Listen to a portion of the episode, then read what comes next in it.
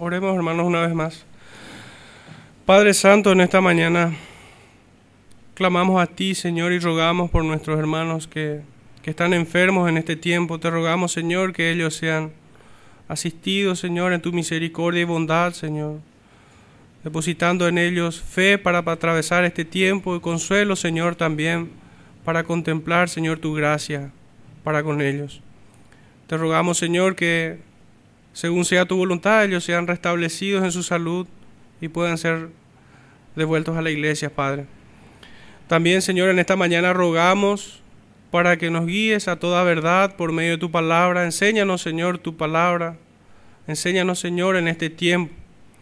En el nombre de nuestro Salvador Jesucristo te rogamos. Amén. Bueno, hermanos, yo le voy a pedir que se pongan de pie para así reverenciar la palabra del Señor. Vamos a estar avanzando en el libro de Hebreos, capítulo 11, versículos 30, 31.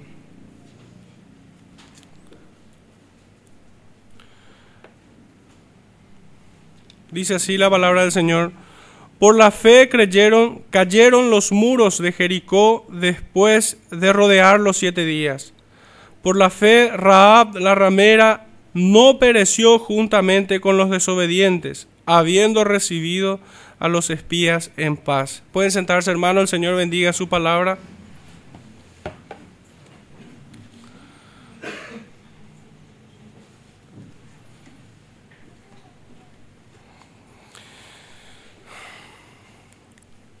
Bueno, en esta mañana le puse por título al sermón Una fe que trastorna al mundo.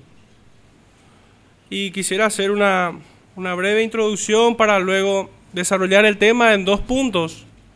El primero de ellos es una fe obediente al plan de Dios y el segundo punto es una fe que teme a Dios.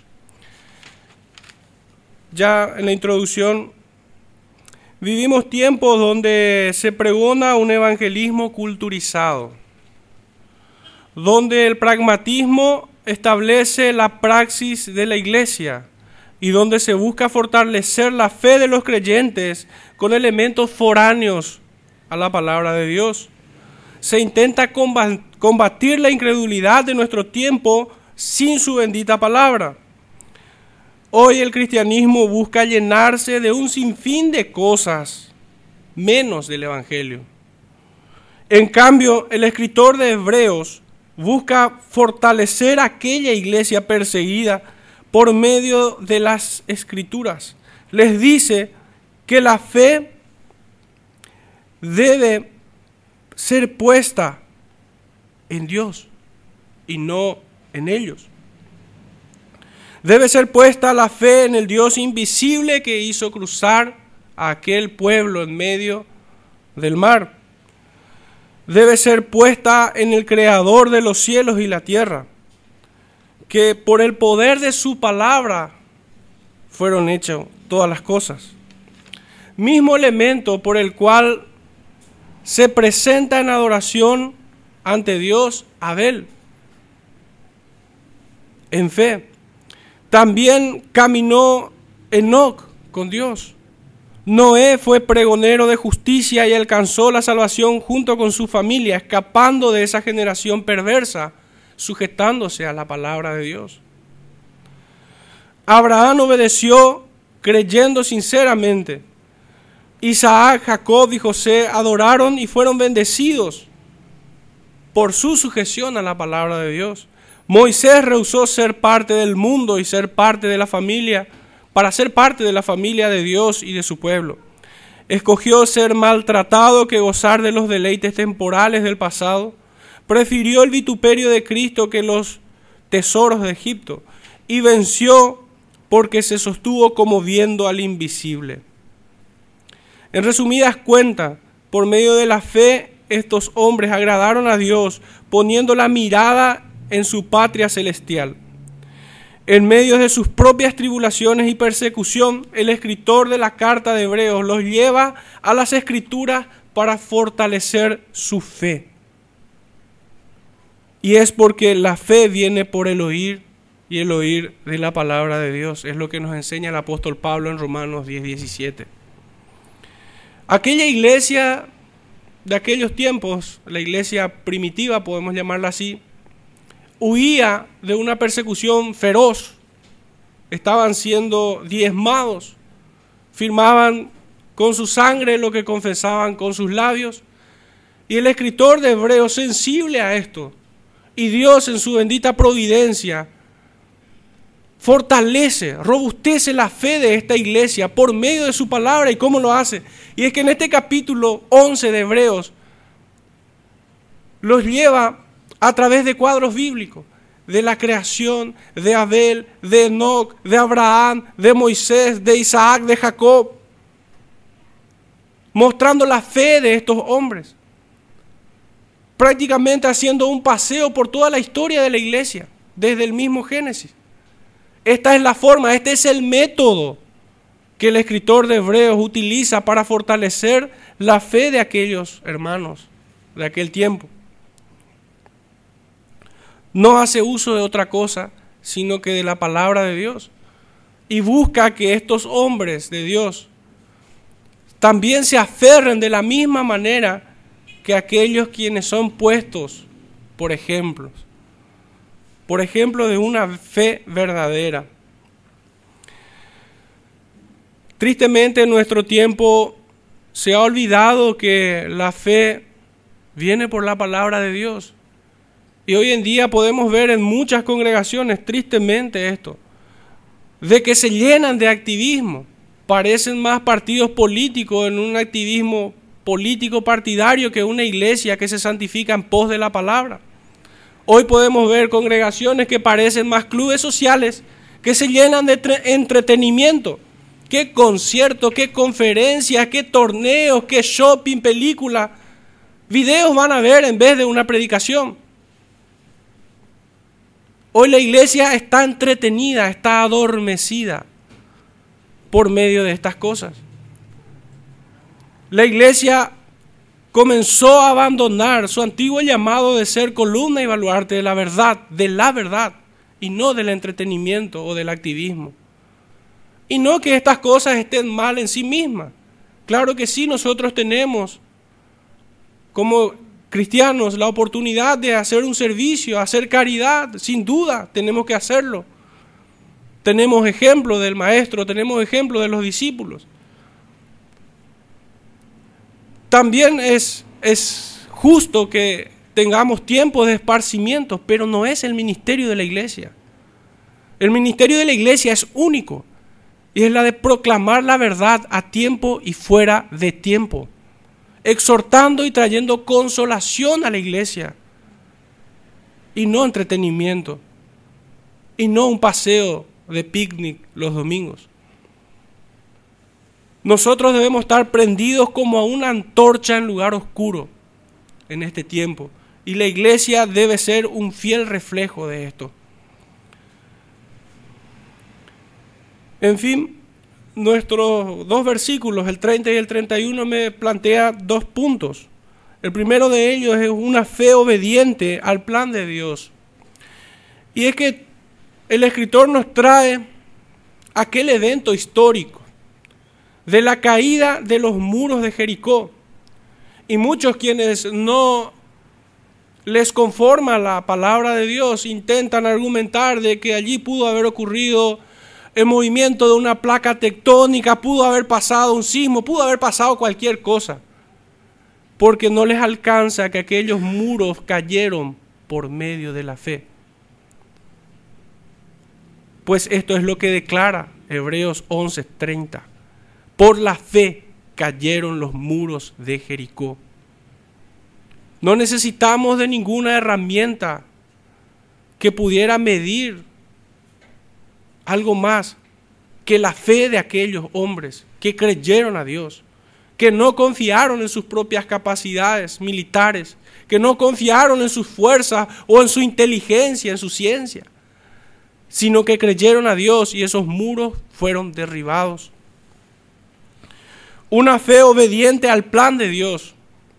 Antes de abordar este punto, es importante señalar que el escritor pasa por alto esos 40 años que el pueblo de Israel vagó por el desierto.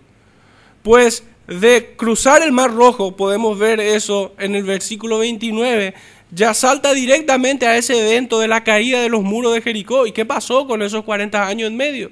¿Se olvidó el escritor? Creo que no.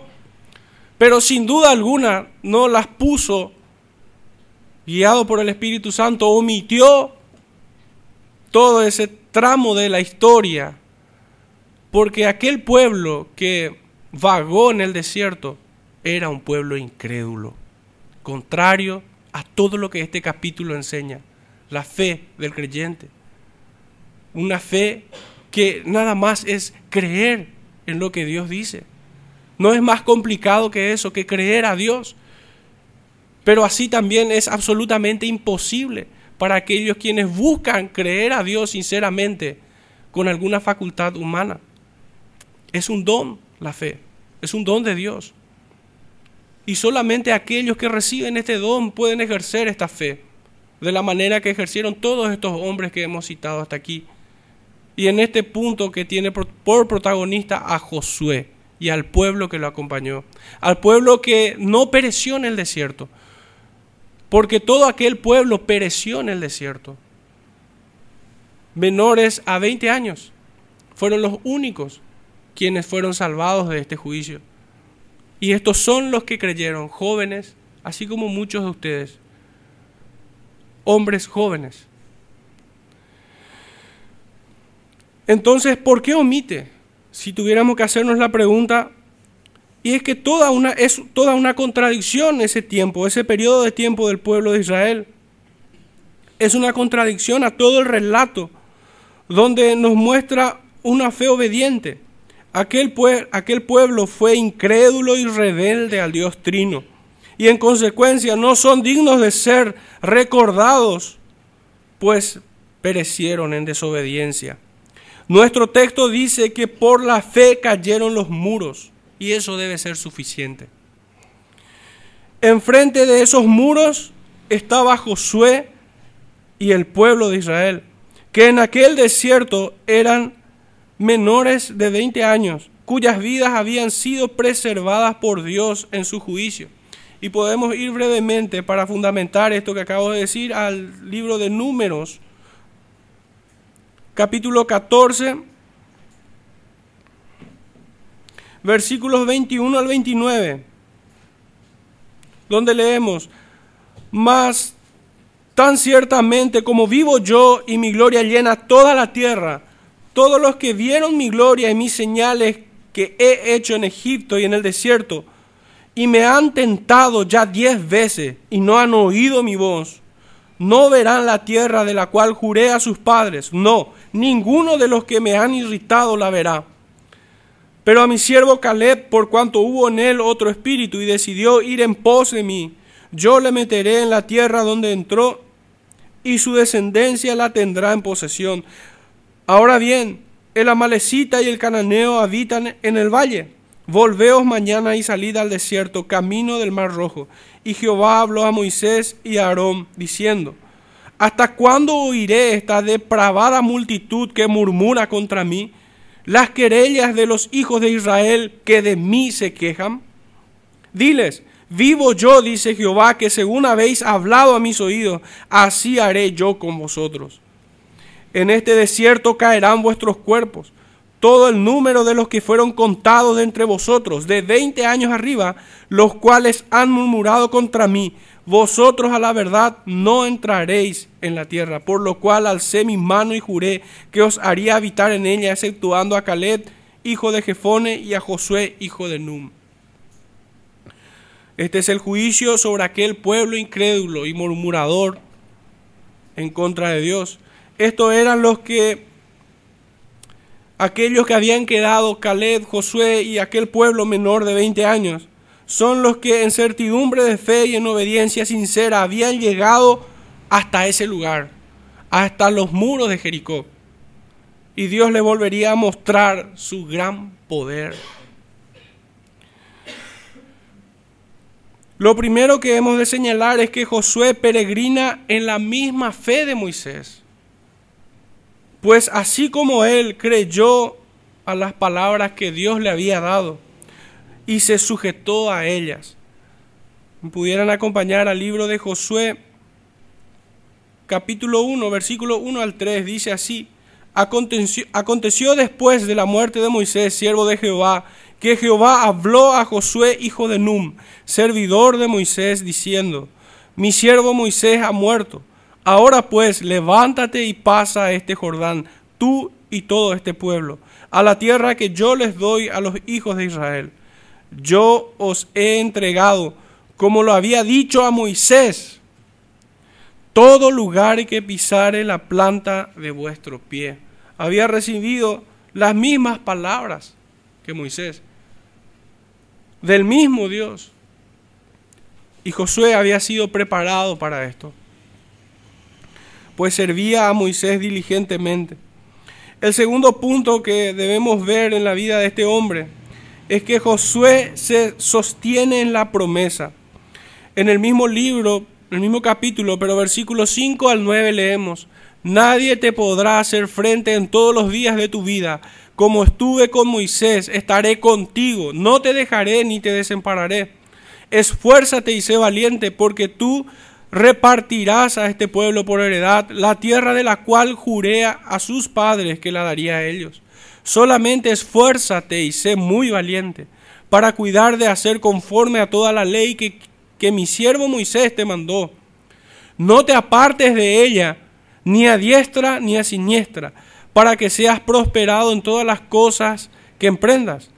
Nunca se apartará de tu boca este libro de la ley, sino que de día y de noche meditarás en él, para que guardes y hagas conforme a todo lo que en él está escrito, porque entonces harás prosperar tu camino y todo te saldrá bien.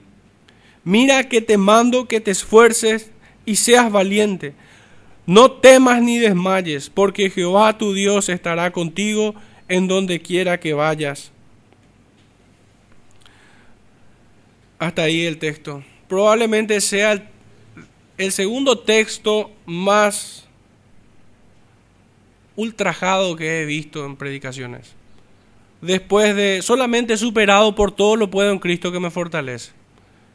Josué 1.9 es para mí percepción, en mi percepción, el segundo texto más ultrajado.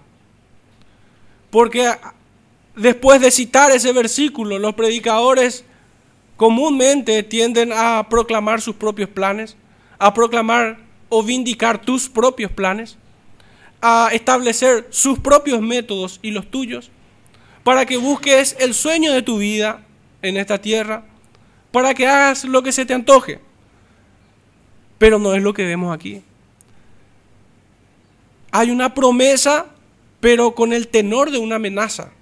Hay una promesa de que si Josué se sujeta a esta ley y no se aparta de ella, será bendecido, será prosperado. Pero la advertencia es que si lo hace, será castigado. Por eso digo que con tenor de amenaza, de advertencia, aquel que se sujeta a la palabra y a la ley de Dios es prosperado en esto.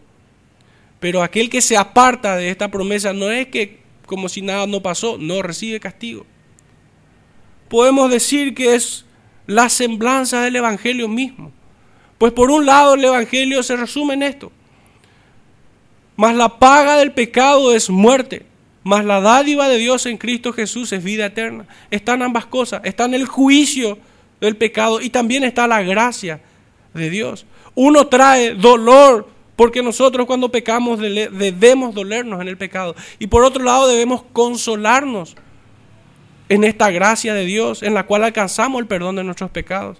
De la misma manera, cuando Josué y todo creyente recibe estas promesas del Señor, es un consuelo para nosotros, es una esperanza para nosotros, es una certeza de fe, pero así también si nos apartamos de ella, recibiremos el castigo, recibiremos la retribución de nuestros pecados.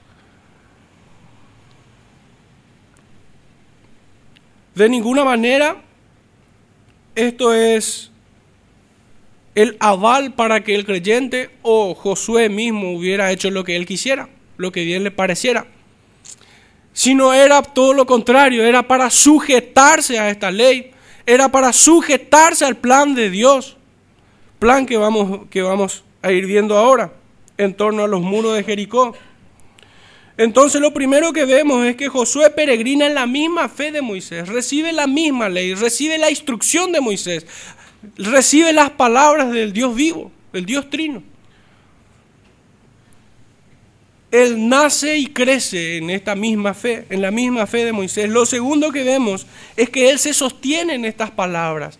Es porque Él cree a las palabras de Dios, que fue capaz de ir hasta Jericó y rodear siete veces ese muro.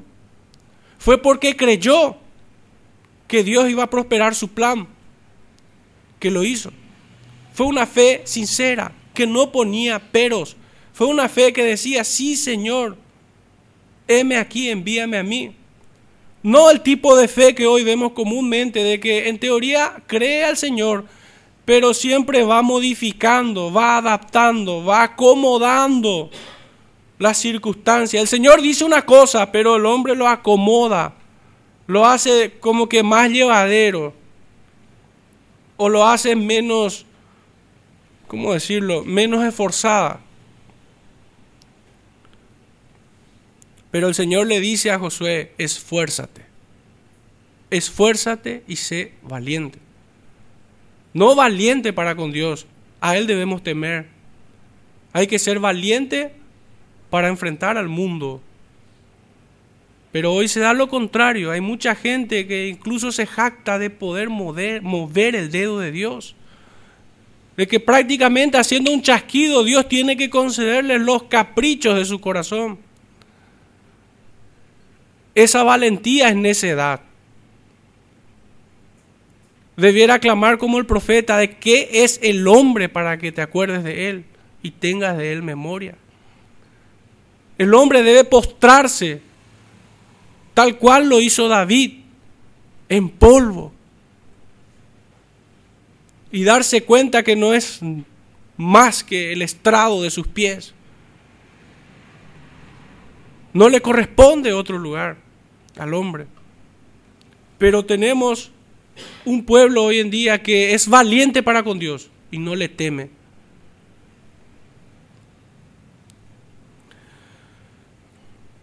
Josué entonces se sostuvo en la promesa que Dios le había dado. Esta fe demanda obediencia, esfuerzo y valor. Ahora sí les voy a pedir que me acompañen un poco porque esto que vemos en el creyente Josué no es otra cosa que lo que debe ser visto en todo creyente. En el Evangelio de Juan, capítulo 14, versículo 15, leemos un versículo muy conocido por nosotros. Si me amáis, guardad mis mandamientos. De aquí nosotros sacamos nuestra definición o el verdadero significado de lo que es amar a Dios y es obedecerlo es obedecerlo. Amar a Dios se trata de guardar su ley. Y en el capítulo 15 del mismo libro, versículo 14, puntualmente nos dice, vosotros sois mis amigos si hacéis lo que yo os mando. Puede que el mundo y nuestro nuevo cristianismo quisiera definir el amor en otros términos, pero esta es la forma en que el Señor define los suyos. Amar a Dios es obedecerlo, es guardar su mandamiento.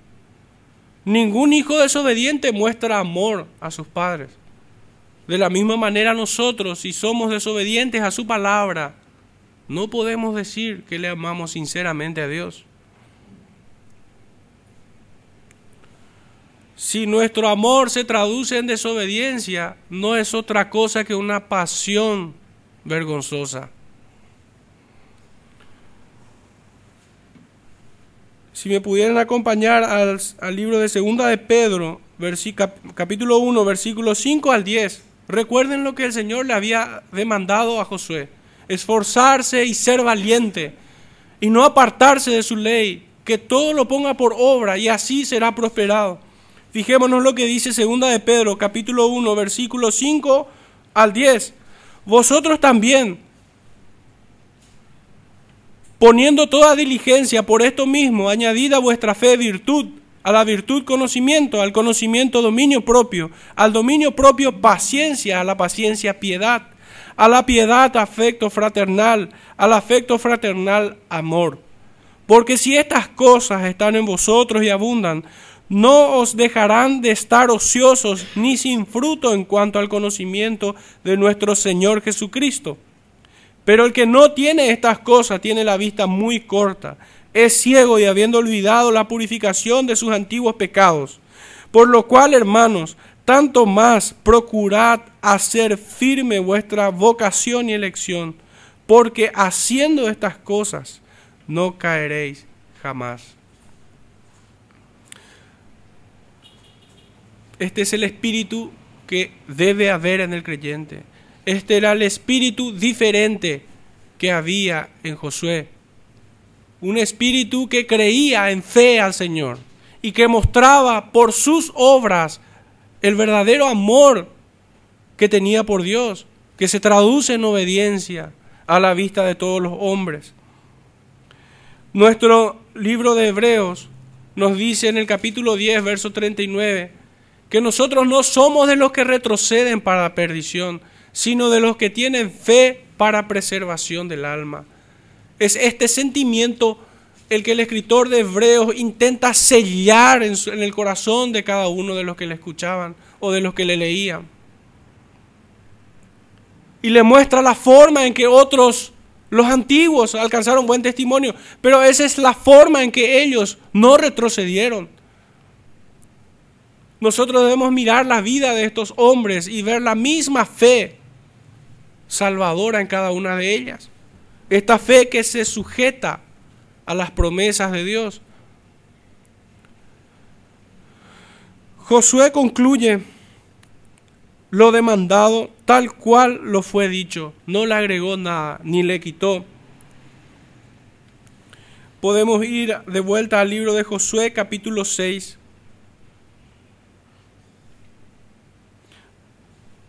Versículos 1 en adelante. Y vamos a ver esta historia más en detalle. Ahora Jericó estaba cerrada, bien cerrada. A causa de los hijos de Israel nadie entraba ni salía.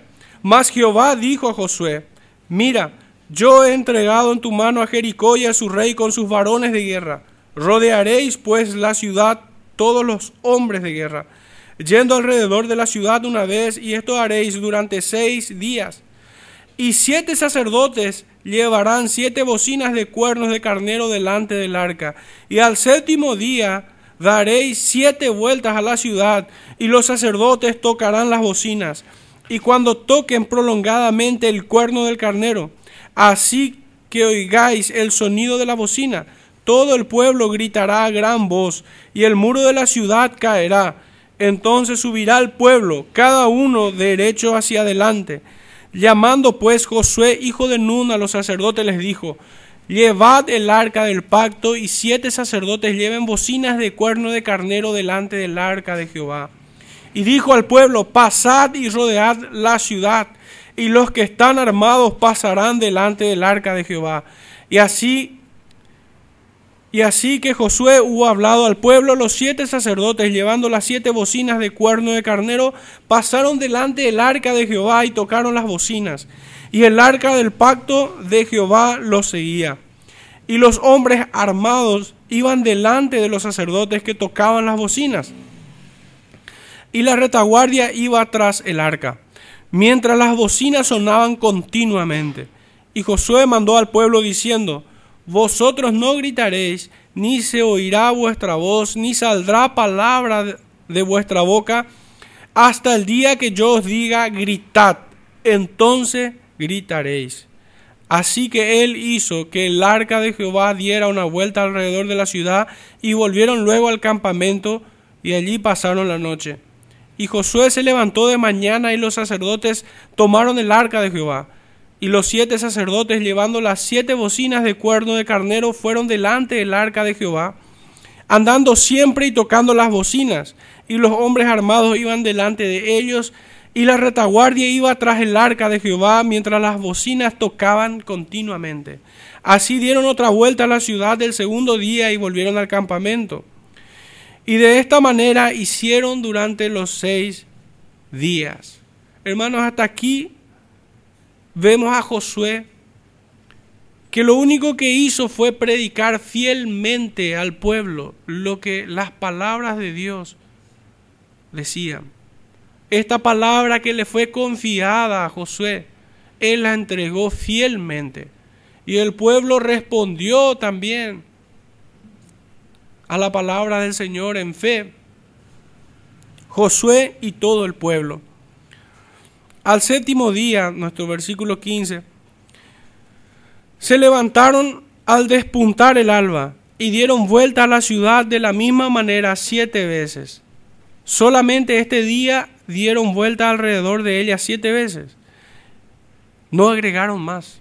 Hicieron tal cual el Señor le había mandado. Y cuando los sacerdotes tocaron las bocinas la séptima vez, Josué dijo al pueblo, gritad, porque Jehová os ha entregado la ciudad. Y será la ciudad anatema a Jehová con todas las cosas que están en ella. Solamente Raab la ramera vivirá con todos los que estén en casa con ella, por cuanto escondió a los mensajeros que enviamos. Pero vosotros guardaos del anatema, ni toquéis, ni toméis alguna cosa del anatema, no sea que hagáis anatema al campamento de Israel y lo turbéis. Mas toda la plata y el oro y los utensilios de bronce y de hierro sean consagrados a Jehová y entren en el tesoro de Jehová. Entonces el pueblo gritó y los sacerdotes tocaron las bocinas. Y aconteció que cuando el pueblo hubo oído el sonido de la bocina, gritó con gran vocerío y el muro se derrumbó. El pueblo subió luego a la ciudad, cada uno derecho hacia adelante y lo tomaron y destruyeron a filo de espada todo lo que en la ciudad había, hombres y mujeres, jóvenes y viejos, hasta los bueyes, las ovejas y los asnos.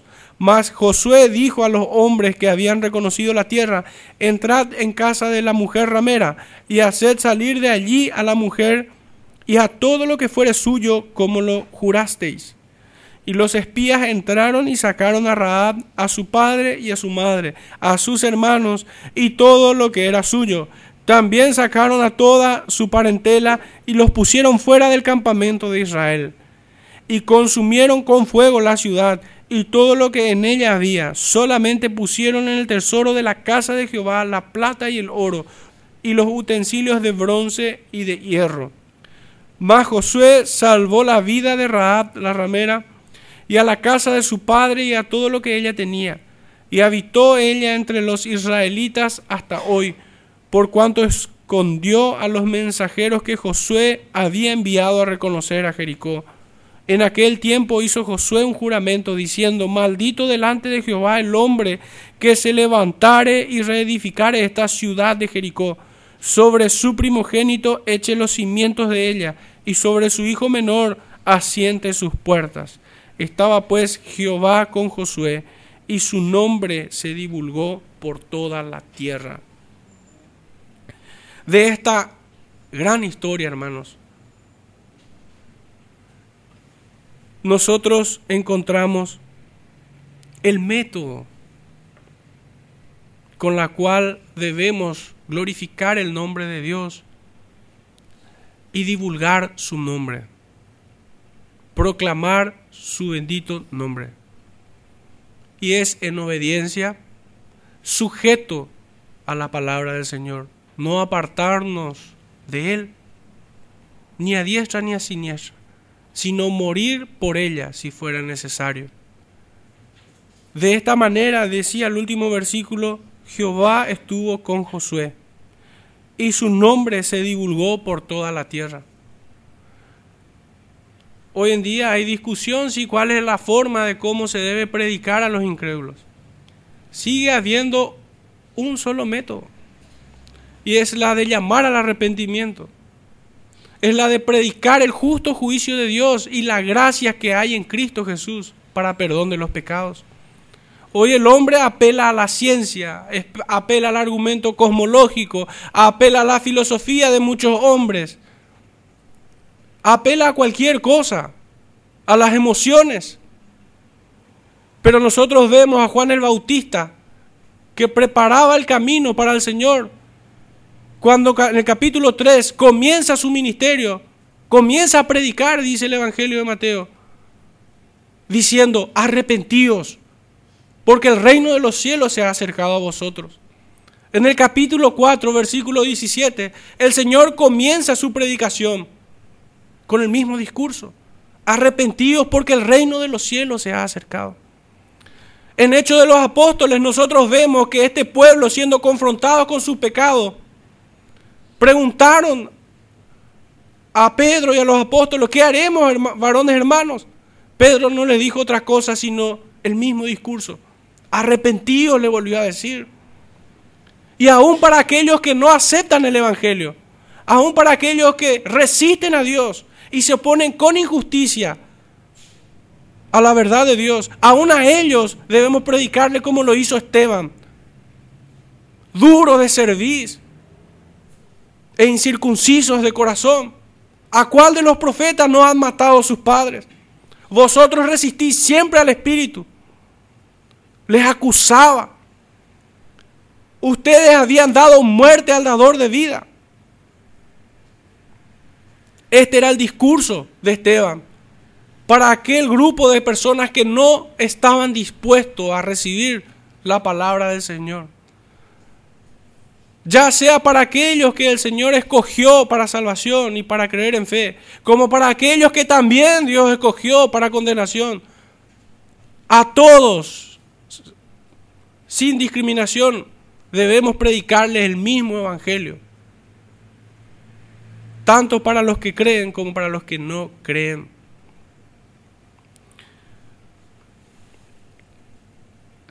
Josué alcanzó la bendición de Dios en todo lo que hizo, sujetándose a su palabra en obediencia, proclamando su palabra fielmente. Y fue la manera en que el nombre de Dios fue conocido y glorificado en todo ese tiempo. Hermanos, ¿cómo creen que Raab la ramera recibió al Espíritu? A los espías. Sin duda recibió el Espíritu. Pero ¿cómo creen que ella recibió? ¿Cómo creen que ella actuó en fe? Porque el versículo 2 nos dice que por la fe Raab la ramera. Escuchando lo que Dios hizo porque la gloria de Dios, su nombre fue conocido por hombres que guardaron su palabra y la predicaron fielmente. Todo ese pueblo, no solo Raab, temía, tenían miedo. Raab tenía miedo de Dios, el pueblo tenía miedo de los judíos. Ahí está la diferencia. Uno temía a Dios, esta mujer temía a Dios, pero el resto del pueblo en Jericó temía a los hombres.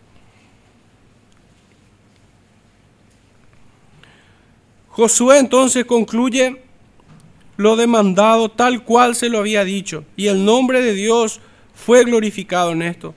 Una fe sincera se fundamenta únicamente en la palabra, se sostiene de igual manera únicamente en la palabra, y la pone por obra completamente, sin quitar ni agregar ni una jota ni una tilde, porque aquel que lo haga sea anatema, dice la escritura. Maldito aquel que quitare una jota o agregare una tilde. Todas las plagas que están en este libro sean sobre él. Hay una hermosa promesa para el que las cumple y camina en obediencia, pero una terrible advertencia para aquellos que desafían al Dios vivo. El cuarto punto que podemos ver en Josué, y así en todo creyente, es que la victoria no estaba en el brazo de carne, sino en el de Dios. Fijémonos lo que dice Segunda de Corintios capítulo 10.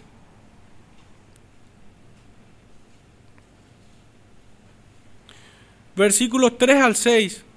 Dice así, pues aunque andamos en la carne, no militamos según la carne, porque las armas de nuestra milicia no son carnales, sino poderosas en Dios para la destrucción de fortalezas. Qué apropiado este versículo. Versículo 5. Derribando argumentos y toda altivez que se levanta contra el conocimiento de Dios y llevando cautivo todo pensamiento a la obediencia a Cristo. Y estando prontos para castigar toda desobediencia cuando vuestra obediencia sea perfecta. Este era el espíritu que estaba en Josué. Esta era la fe de Josué y la de Moisés. Y así de todos aquellos hombres que hemos citado ya a lo largo de todo este capítulo 11 de Hebreos. Aquel pueblo con Josué no confió en su capacidad militar, sino más bien creyó. Y ahí estuvo su victoria. Esta es la fe que vence al mundo. Esta es la fe que nos resucita de la muerte a vida eterna. Esta es la fe que nos une a Cristo, en Cristo. Esta es la fe victoriosa de todos aquellos que caminaron en obediencia. El segundo punto en este sermón es una fe que teme a Dios. Y nuestro versículo 31 dice así, por la fe Raab la ramera no pereció juntamente con los desobedientes, habiendo recibido a los espías en paz. Pudiéramos tratar de identificar quiénes son los desobedientes. No son otros sino aquellos que perecieron en el desierto. No son otros, sino aquellos que desecharon la ley de Dios porque no querían sujetarse ni a Dios ni a su ley. Estos son los desobedientes y a lo largo de toda nuestra carta de Hebreos hemos visto varias exhortaciones acerca de la desobediencia y de lo que esto genera en el, en el hombre. Un hombre duro de corazón y de servicio.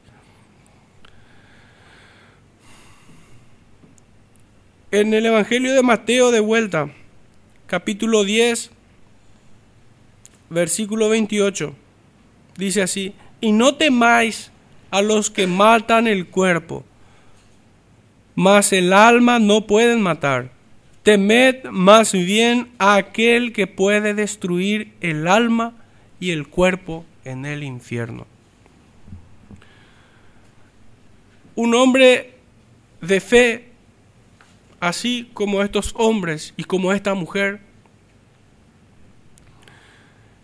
no temen a aquellos que matan el cuerpo. Puede que los atribule, puede que se sientan perseguidos, acongojados, atribulados, muchos sentimientos pudieran estar en su corazón cuando uno tiene que enfrentar la muerte. Pero por sobre todas estas cosas,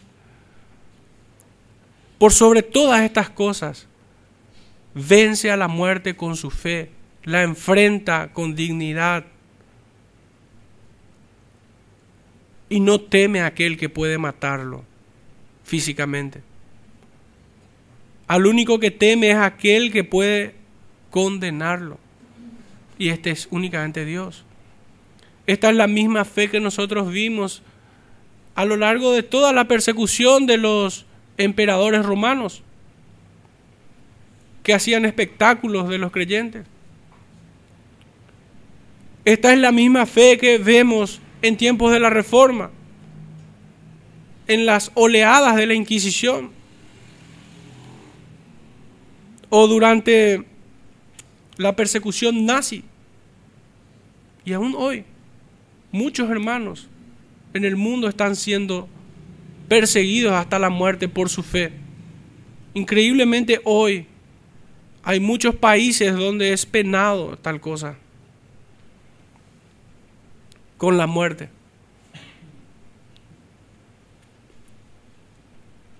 En Raab vemos una fe que considera el juicio y el poder de Dios. Ambos elementos son parte de la soberanía de Dios, tanto su juicio como su poder. Raab teme a Dios y no al hombre. Fijémonos lo que dice en el libro de Josué nuevamente, pero en el capítulo 2, Josué capítulo 2, versículo 3 en adelante.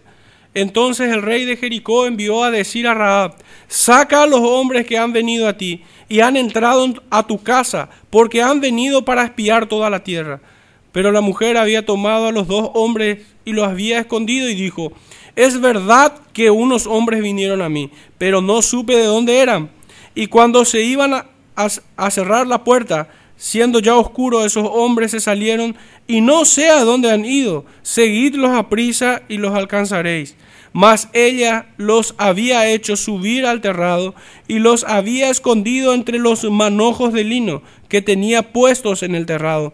Y los hombres fueron tras ellos por el camino del Jordán hasta los vados, y la puerta fue cerrada después que salieron los perseguidores.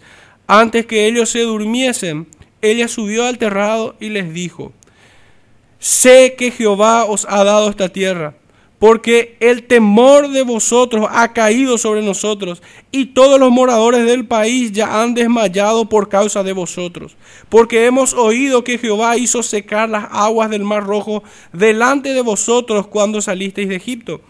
Y lo que habéis hecho a los, a los dos reyes de los amorreos que estaban al otro lado del Jordán, a Sejón y a, y a Oc, a los cuales habéis destruido. Y oyendo esto, ha desmayado nuestro corazón, ni ha quedado más aliento en hombre alguno por causa de vosotros, porque Jehová vuestro Dios es Dios arriba en los cielos y abajo en la tierra. Os ruego pues ahora que me juréis por Jehová, que como he hecho misericordia con vosotros, así la haréis vosotros con la casa de mi Padre, de lo cual me daréis una señal segura y que salvaréis la vida a mi padre y a mi madre y a mis hermanos y hermanas y a todo lo que es suyo, y que libraréis nuestras vidas de la muerte. En este relato nosotros podemos ver cómo Raab arriesga su vida y la de su familia, oponiéndose al terrible plan que tenía el rey de Jericó. Quería asesinar a estos hombres pudiera de alguna manera tal vez eh, ser confuso. ¿Cómo, ¿Cómo explicar esto de que Raab miente y Dios utiliza esto? ¿Cómo podemos explicar esto? Hermanos, el creyente frecuentemente se opone a leyes injustas, aunque esto represente una desobediencia y cárcel en este mundo. En muchos países está prohibido leer la Biblia, pero sin embargo el creyente está obligado a leerla. Esta fe desafía leyes impías, pero se somete a la ley de Dios de no apartarse de ellas. En este caso, era una ley injusta, pues se oponía al plan de Dios.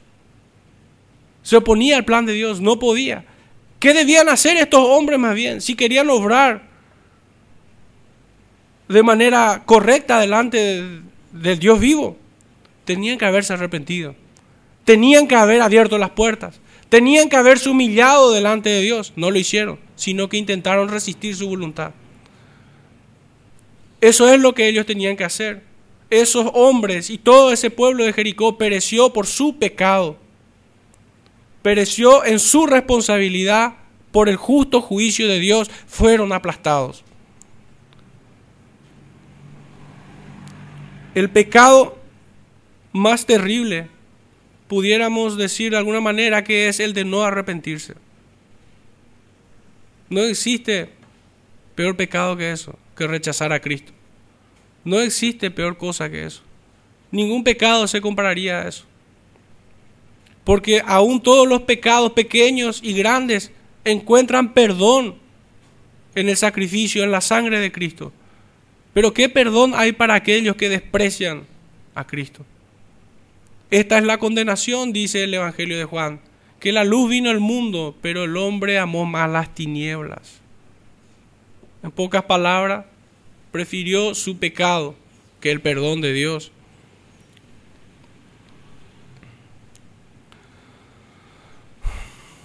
Raab temió a Dios y no a los hombres. Ella arriesgó su vida en ese lugar, escondiendo a los espías, a los que fueron enviados a esa tierra. Y por otro lado declara de que su Dios es el Dios de los cielos y de la tierra.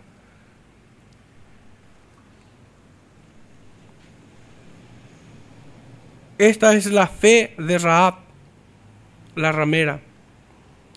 Raab fue justificada por la fe y obra en consecuencia. No es una fe que inactiva, sino que es una fe que le hace obrar en obediencia. Obra por el amor y se traduce en obediencia, pudiéramos decir.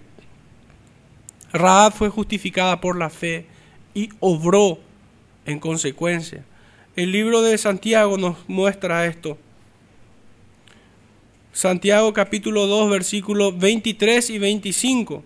El versículo 23 nos dice, y se cumplió la escritura que dice, Abraham creyó a Dios y le fue contado por justicia y fue llamado amigo de Dios. Es importante entender esto porque en el verso 25 dice, así mismo también Raab la ramera. Así mismo. Abraham fue justificado por la fe y así mismo Raab la ramera la pregunta hace, ¿no fue justificada por obras cuando recibió a los mensajeros y los envió por otro camino?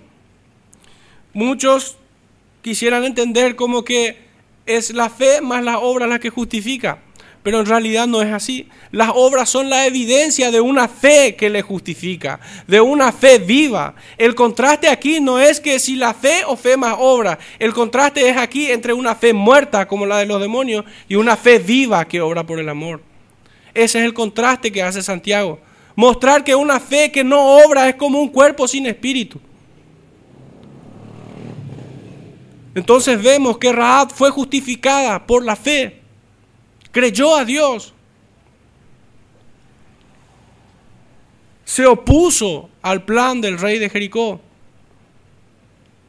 Y se sometió en obediencia al plan de Dios. Tercero, los que son de fe son de la simiente de Cristo. Algo un poco que pudiera parecer un poco desconcertante y es que esta mujer, quien fue ramera, es del linaje de Cristo. En Mateo 1.5 nos dice, Salmón engendró a Raab, de Raab a vos. Raab se casó con Salmón. Y, dieron, y tuvieron un hijo vos.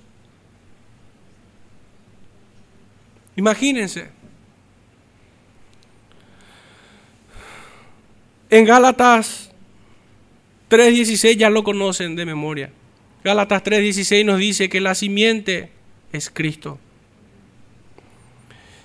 En Juan 8.39, aquellos que reclamaban ser descendientes de Abraham, el Señor les dice, no, ustedes son hijos de Satanás.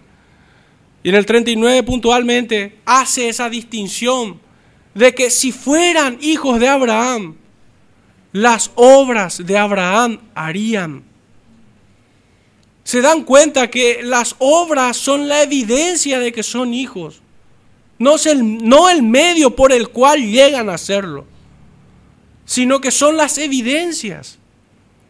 Rahab mostró evidencias así como lo hizo Moisés, así como lo hizo Josué,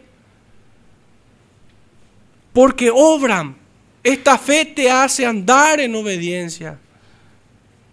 Pues Dios preparó un camino de buenas obras para que anduviésemos en ella.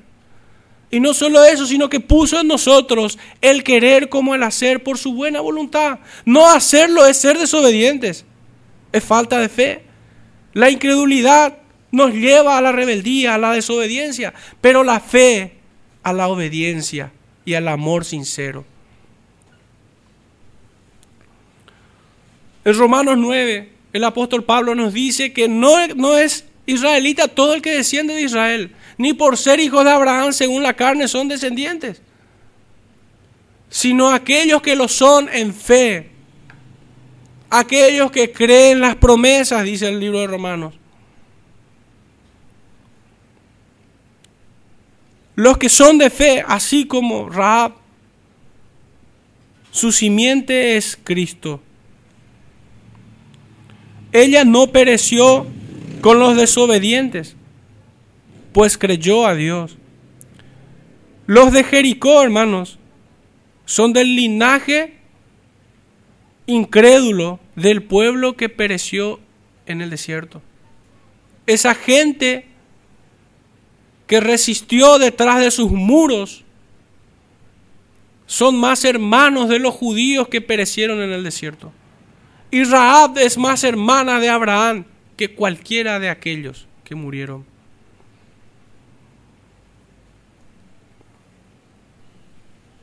Los de Jericó son del linaje incrédulo del pueblo que pereció en el desierto y Raab del linaje de Abraham. En nuestro libro de Hebreos, capítulo 3, versículo 18. ¿Y a quienes juró que no entrarían en su reposo, sino a aquellos que desobedecieron? Categórico. Esta mujer no murió en sus pecados. Esta, mujer murió en la fe del Hijo de Dios. Esta mujer creyó a las palabras del Dios Trino.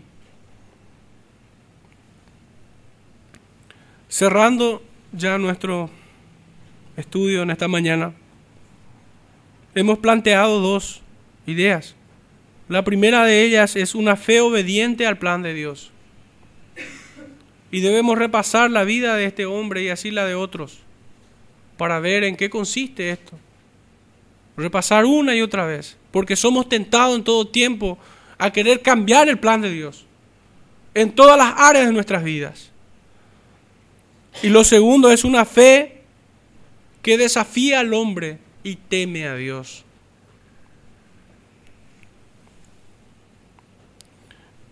Es del tipo de fe que la que Pablo muestra cuando dice el vivir es Cristo y el morir es ganancia. Entrando en la reflexión y aplicación de este sermón, cuán hermosa es esta fe que obra en obediencia por el amor. Hoy la iglesia debe fortalecerse en estas historias para seguir creyendo como los antiguos que alcanzaron buen testimonio lo hicieron. Habían pasado muchos años entre Abel, Noé, Enoch y la vida de estos hombres en tiempos de la persecución de la iglesia primitiva. Miles de años habían pasado. Y el escritor de Hebreos no necesitó culturizar. El escritor de Hebreos no necesitó traer elementos nuevos, contemporáneos. No habló de una cosmovisión y todas esas cosas. Si bien la tenemos, pero no le agregó nada. Crean como estos hombres. Obedezcan como estos hombres. Este era el mensaje claro del escritor de Hebreos. Así también hoy debemos nosotros peregrinar en las sendas antiguas de la obediencia sincera a Cristo. ¿Con qué limpiará el joven su camino? Recordemos que aquellos que han sido salvados junto con Josué y Caleb eran jóvenes. ¿Con, quién, ¿Con qué limpiará el joven su camino? Sino con la palabra del Señor. Sus palabras son espíritu y son vida. ¿Cómo, cómo hemos de contrarrestar o enfrentar la incredulidad del mundo metida en las iglesias. ¿Cómo debemos hacerlo? Con la palabra de Dios. En el libro de Primera de Pedro, capítulo 2, versos 9, el apóstol Pedro nos dice de que nosotros fuimos traídos de las tinieblas a su luz admirable. ¿Para qué? Para anunciar las virtudes de aquel que nos llamó de las tinieblas a su luz. Hemos de anunciar esto. Y solamente esto, su palabra. No hemos de meter psicología ni cualquier otra cosa. El creyente necesita de la palabra de Dios para fortalecerse en fe, para poder enfrentar este tiempo, para poder purificar y santificar la iglesia y su propia vida. No necesita de nada más. Volvemos a recordar lo que dice el apóstol en Romanos 10, 17, que la fe viene por el oír y el oír de su palabra. En Juan 17, 3 dice, y esta es la vida eterna, que te conozcan a ti. Hermanos, Dios se da a conocer por medio de su palabra. Si queremos que el mundo conozca a Dios, debemos predicar su palabra, pues Dios se revela a través de ella. Y en el versículo 17, ya la iglesia, enfocado más a la iglesia, el Señor Jesús hace esta oración diciéndolo, santifícalos en tu verdad. Tu palabra es verdad. Este es el método con el cual el nombre de Dios es glorificado y es conocido y debe ser conocido en el mundo. Cierro con el libro de Salmos. Esta es la última cita que voy a leer. Salmos 119, versículo 9 al 16. Es el libro más extenso y este es el capítulo más extenso, 176 versículos que hablan única y exclusivamente de la palabra y las bendiciones que hay en ella. Versículo 6. Entonces no sería yo avergonzado cuando atendiese a todos tus mandamientos. Te alabaré con rectitud de corazón cuando aprendiere tus justos juicios. Tus estatutos guardaré, no me dejes enteramente. ¿Con qué limpiará el joven su camino? con guardar su palabra. Con todo mi corazón te he buscado. No me dejes desviarme de tus mandamientos. En mi corazón he guardado tus dichos para no pecar contra ti. Bendito tú, oh Jehová, enséñame tus estatutos. Con mis labios he contado todos los juicios de tu boca. Me he gozado en el camino de tus testimonios más que en toda riqueza. En tus mandamientos meditaré consideraré tus caminos, me regocijaré en tus estatutos, no olvidaré, no me olvidaré de tus palabras. Hermanos, el Señor le bendiga en esta mañana, cultivando en nosotros el mismo espíritu que hubo en Josué y en Raab. Oremos, hermanos. Padre Santo, en esta mañana te damos gracias. Gracias, Padre, por, por tu bendita palabra. Gracias porque nos llevas a través de ella hacia una fe sincera. Ayúdanos, Señor, en nuestra incredulidad, en nuestras debilidades y flaquezas. Despierta nosotros, Señor, un espíritu noble. Limpia, Señor, nuestro corazón y nuestra mente para servirte, Señor, con rectitud. En el nombre de Jesucristo, tu Hijo amado, nuestro Señor y Salvador, oramos. Amén.